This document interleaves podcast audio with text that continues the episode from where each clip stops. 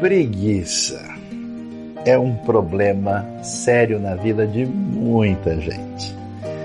A Bíblia nos fala sobre isso e nos fala de uma maneira muito especial e interessante. Em Provérbios 22, Deus nos adverte de uma maneira muito cômica, inclusive, quando diz o que o preguiçoso está dizendo: Olha, eu não vou sair, tem um leão lá fora, o leão vai me pegar.